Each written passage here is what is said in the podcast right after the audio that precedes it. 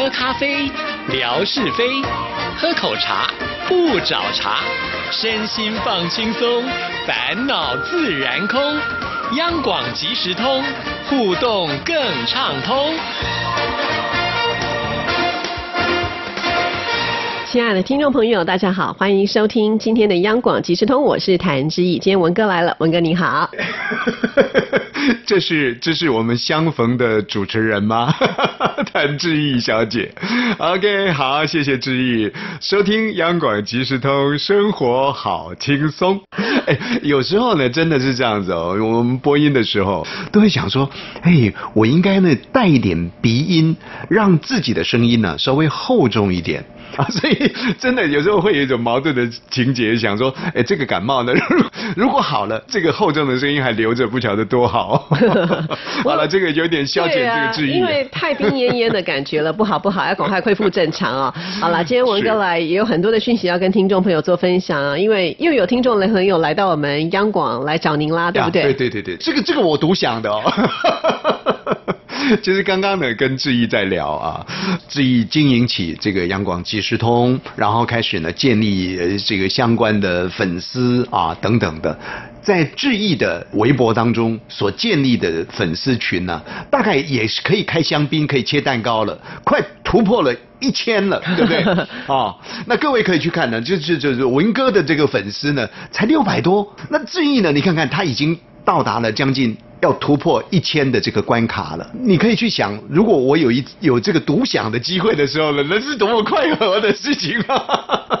好，这个再拉回来啊，这个上个星期呢，我们一位好朋友，他这个名字很特别，我们说呢，我们设计一个建国的蓝图。啊，这个蓝图我们就很清楚，可是呢，他又加了一个温馨的“心”，蓝图心，这个名字呢，有时候还挺难念的啊。那这位朋友到台北来，呃，跟我们见了面了，而且我特别讲了，就是我独享的啊，因为我我有问他，我真的有问他，我说，哎，那你要不要跟志毅呢也见个面？那这位蓝图心讲说，啊，可是我。我可能不太熟悉这样子，那个当下呢，一方面是满足了我的这个六百多对一千多，二方面呢，其实我我心里头有点矛盾，我想说，奇怪，不都是在这个平台里面吗？那就算是呃蓝图星没有接触质疑的平台，也会从我的这个平台当中啊看到一些朋友的留言呐什么的，也会知道这个央广即时通啊，为什么它跟我们的梦雅一样？过去的名字叫做淡定，那么淡定啊，可以不去接触我们的央广即时通。啊，那么专一的就就跑来说啊，大家彼此要重续过去的情感。啊，我有一点呢没有办法去连接，那我想到的就是很可能呢，因为我们的蓝图心他比较忙一些，在这样的一个工作的氛围、生活的氛围当中呢，大概他就只能够单一的啊跟我做单向的交流，不过也很高兴。上个星期我们在央广的大厅跟南图新在闲聊的时候，志毅也过来了。那个时候志毅呢戴了个口罩，口罩 像个侠客一样啊。那也把蓝图星呢跟志毅呢做了一个连接，那我们就不晓得蓝图星回去之后是不是会上我们的央广即时通，是不是呢？就拜九十九个，就差蓝图星一个就可以。有啦，他已经回来就就加入。哦，对，OK OK。对，那我有私底下也私讯了一些内容讯息，也跟他回报了一下，这样子。那这位朋友呢是来自于漳州的朋友，他学问很高哦，他是读福州大学，如果没记错的话啊，然后呢也。攻读了这个硕士的学位，那目前呢，当然呃，在一家呃私人的公司呢呃工作，可是可能一段时间之后呢，他也也会做一些工作的转型，走向农场啊农业的这个经营等等的，大概的状况是这样子。其实那一天呢，坦白讲啊，就我来讲，我也觉得我蛮落寞的啊，因为我晚回来嘛，那结果我们电台呢有一位同事，我们这位同事呢是非常健谈的。啊，他接待了这个蓝图星了。然后呢，还介绍他先到我们楼下的餐厅用餐。这位同事呢，就跟蓝图星呢 就聊了起来，聊了很多大陆的事情。那反而呢，我在一旁呢就没有跟蓝图星呢去接轨过去听节目的一些状况啊等等。那我们这位同事也很可爱，跟蓝图星聊了很多之后呢，回过头来就问我说：“哎，你们两个人认识吗？” 搞不清楚。谁是公卿，谁是事主？我我说我说他是我的听众啊。他说哦，你们认识啊。啊，讲完以后呢，他又又跟南都信聊起来了，从大陆的经济发展，呃大陆的这些人年的改革开放啊，哦聊了很多很多啊。南都信呢也非常的健谈啊，这很有意思的一位朋友。那么那一天呢，其实呃算是听他们聊了啊，接触不多，就是后来在大厅遇到志毅的那个当下呢，有跟蓝图新稍微聊了一些。那为什么他的名字叫做蓝图新呢？呃，加一个温馨的心，如果没记错的话，应该是他的夫人。也或者是他的女儿有一个温馨的心这样的一个名字，所以它叫做蓝图心啊。那我希望呢，就是说蓝图心既然进入了我们的这个大家庭，也跟志毅连结了，那也希望能够积极的来参与我们的央广即时通的节目，总是呢旧与新知大家结合起来。还是能够再创造另外一个我们央广即时通的高峰。是啊，其实因为文哥的微博，我每天大概也会去看，然后我就会看看那些留言的人，其实还有一些是我不认识的朋友，对，不只是蓝图星。哎呀，那我还有珍藏版呢、哦，太好了。所以我就想，哎呀，是不是我们央广即时通做的还不够啊？所以大家还是停留在那儿，就不愿意跨那么一步来到这里。没有没有，我我想呢，讲到说央广即时通啊，最近的这段时间，其实我我在上微博呢，也遇到了不少的挫折了啊，因为呃呃这个好不容易写了一个篇章，结果上上去之后呢，哎，会发现呢，怎么四下无人，没有任何一个人来回应你，那你你会觉得说，哎，难道今天听众朋友？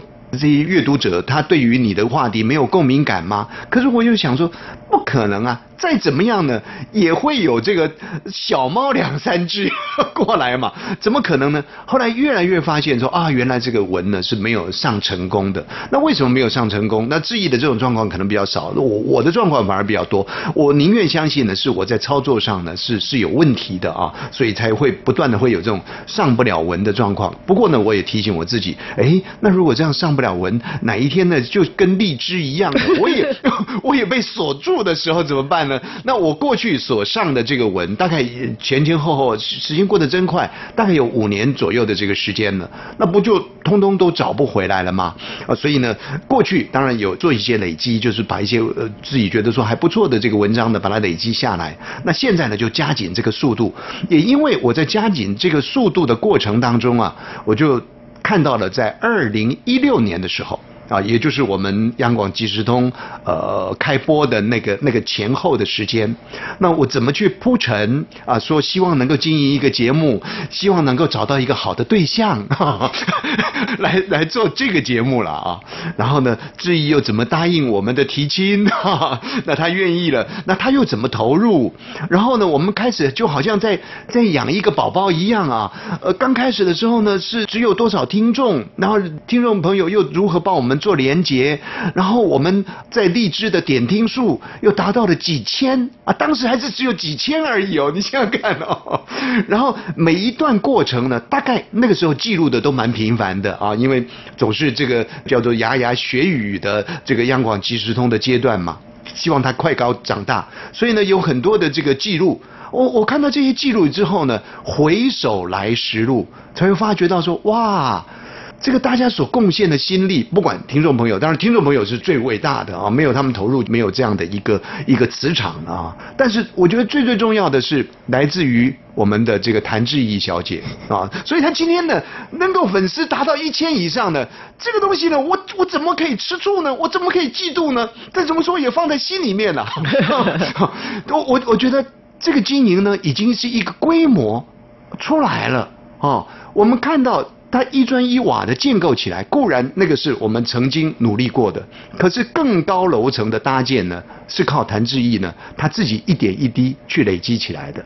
当然，在这个过程当中，我们也觉得说蛮痛心疾首的。哦、这个这个有一点呢，是像我们夏哥一样啊，呃，这稍微加一点醋啊，加一点味道进去。我有点难过的，就是说，哎呀，那我们励志平台，你看看，呃，在今年年初的时候吧，啊，本来已经达到了三十万、四十万的这个点听数了。如果继续在的话呢，大概现在累积下来呢，我觉得破百万是没有问题了。可是呢，就这样子让我们觉得很扼腕的一件事情。哎，可是呢，老天爷帮我们。应该说关了一扇窗，可是帮我们开了大门啦。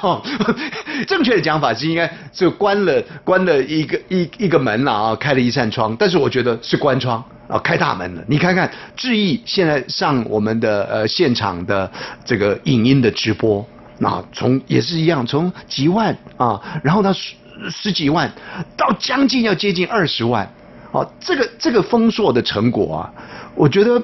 有记录真好，你看到那个记录，然后对照现在的成果，你就会觉得说啊，这种付出啊是值得的。那我相信呢，志毅也不断的在想象着其他的一些发展的空间啊，看看能不能够有什么呃百变的 一些一些方法啦、平台啦，能够跟听众朋友做更多的连接。那我们真的很希望万丈高楼从地起，还是需要靠大家呢一点一滴帮我们累积起来。对啊，我有想啊，我在想说文哥什么时候开直播要翻跟斗啊？以前呢，你都说只有在广播里面，现在有了直播以后呢，就翻给大家看啊。我相信这个上百万是绝对没问题的。这个牛呢是吹不了了。不过讲真的啦啊，我们原始相逢是在一个什么样的情境里头相逢？大概就就应该停留在那个相逢里面，固然是想突破啊，可是呢，你再怎么突破啊，我觉得那个那个青春的容颜呐，那种那种肌肉啊，那个影视上面呢，还是属于那样的一个天地。确实呢，这个年纪老大了，上那个天地呢是比较。不理想啦，所以呢，还是要懂适度的拉。我下次美肌可以开到最强，自己说的，我就跟你讲说，两千则的留言我全部都看了，而且大家都说很帅啊，很年轻啊，我就不知道哪里来的就是嫌你的。广东的朋友啊，有这样的一个讯息过来，你不知道，虽然是一句话呢，对我来讲，你看如此在心 呐。我，我我我讲真的啦，听众朋友讲的是是实话。所幸呢，我之前呢不像我们纯哥啦、夏哥啦以貌取胜。哎哎，志毅怎么这样笑呢？我本来就让大家呢有这个预期的心理不怎么样了啊，所以呢，我想的落差感也不会太大了。所以如果说还有机会的话，我还是会厚着脸皮争取的，是不是啊，谭志毅小姐？那太好了，对我就意思把那个一百万的人次的事留给你啊，要来帮我们作证的。呃，一百万。呢这个智毅是指日可待了啦，为我们的央广即时通去开出的一条新的道路来了。不过我们确实是很希望，就是说类似呃这种励志平台、固定的声音平台啊，能够开发出来啊，因为毕竟呃声音的东西呢，呃它可以大量的去做一些积累，而且呢它是属于比较细水长流的，感情的培养呢也比较容易啊，所以我想智毅现在也很辛苦的，在微博上面。就就让你听啊，可是呢，毕竟听了就就有诸多不方便，但是千万不要去想那种不方便。像我们的董辉听友也告诉我们吗？说这个苹果的手机啊，不用什么呃翻山越岭哈 就可以听得到节目。那不过苹果手机蛮贵的，像我就买不起呀，对不对？纯哥啦、夏哥啦、志毅啦，通通都是一只苹果手机呀。看你舍不舍得花而已嘛，对不对？好啦，接下来的时间呢，要把这个延宕了好几个礼拜的金针给讲完了吧？呃，我不晓得还有多少时间，五分钟，还有五分钟的时间了。其实金针呢，在这个世界里面讲金针呢，是是最适合的，因为它的产期呢，大概就是在台湾呢，在大概每年的这个八月到十月的呃这段时间最漂亮啊，是是最美丽的。那志毅应该在你的游程当中也。曾经有过去过这个六十淡山，应该去过在花莲嘛？有有有去过吗？我一直没有上去，有向往过。对，因为我知道就是在盛开的时候也是呢人挤人。感觉蛮辛苦的，因为塞着鼻音呢，确实是人挤人。OK 啊，这个六十担山呐啊是在花莲花莲嘛哈，那为什么叫六十担呢？为什么不要叫五十两呢？那呃，根据我从李维珍小姐的节目当中听到的哈，她解释的就是说，因为那个土地的状况不是顶好的，所以蛮贫瘠的，能够生产出来的农产作物呢，大概挑起来就是六十担左右啊，所以呢这个地方呢就叫做六十担山，但是呢后来发展成为。为金针田地啊，就金针花海，就成了一个观光的圣地了啊。所以很多的朋友一谈到说啊，要赏金针花，要赏这个萱草，就到六十担山去啊。就台湾来说，我们是大概在一六六一年的时候啊，这个是很早的，勾扎勾扎韩吉贾嘎巴，就是古早古早番薯吃到饱的那个年代，大概是郑成功在台湾的那个年代呢，从中国大陆的华南呢。引进到台湾来的，那么当时引进的品种呢，是属于华南的品种，就是从南图星他们的故乡 引进过来的，是属于什么呢？是属于高山针。那么所种的地区呢，海拔大概在八百到一千两百公尺的这个范围当中。至于说在花莲的玉里啊，玉里这个地方呢，是属于平地的金针。那就去年来说呢，整个台湾的这个金针的产量啊。大概啊是四百公吨左右，那四百公吨到底有多重我不知道，但是你想想看，那个金针很轻啊啊，所以那个产量其实蛮多的啊。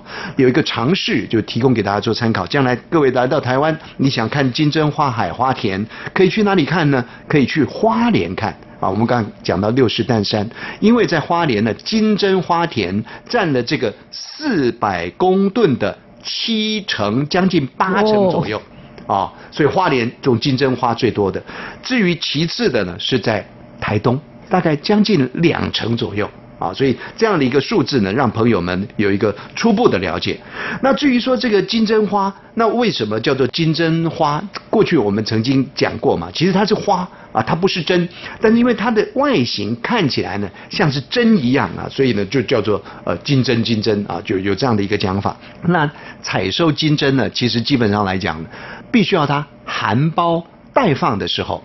就把它采收下来。如果你过了它的开花时间的话呢，那就老掉了。所以这个很多人如果质疑是很幸福了，没有生长在金针农的家里头，否则的话呢，每天就晚睡，然后要早起啊，太阳还没有出来的时候就要去采这个金针花。那含苞待放的时候呢，采下来之后要放在一个溶液当中，这是一个化学溶液，叫做亚硫酸钠。而且这个亚硫酸钠呢还要偏重，偏重的亚硫酸钠大概要泡个十个钟头到十二个钟头左右。那各位朋友会想到，哎呦，这很恐怖的啊！对啊，这样吃起来有没有问题？对我们吃的东西，它泡在这里面泡了十几个钟头，但是泡完之后呢，要漂水，用水呢。来洗净它，用清水来洗净它。那么洗净的时间呢，大概是三十分钟左右啊。这是它制作金针花的一个过程。洗净了之后呢，要做什么呢？要在太阳底下呢去曝晒。这个曝晒的时间呢，就长达了大概八个小时左右。哦，所以这个功夫其实是用的很深了。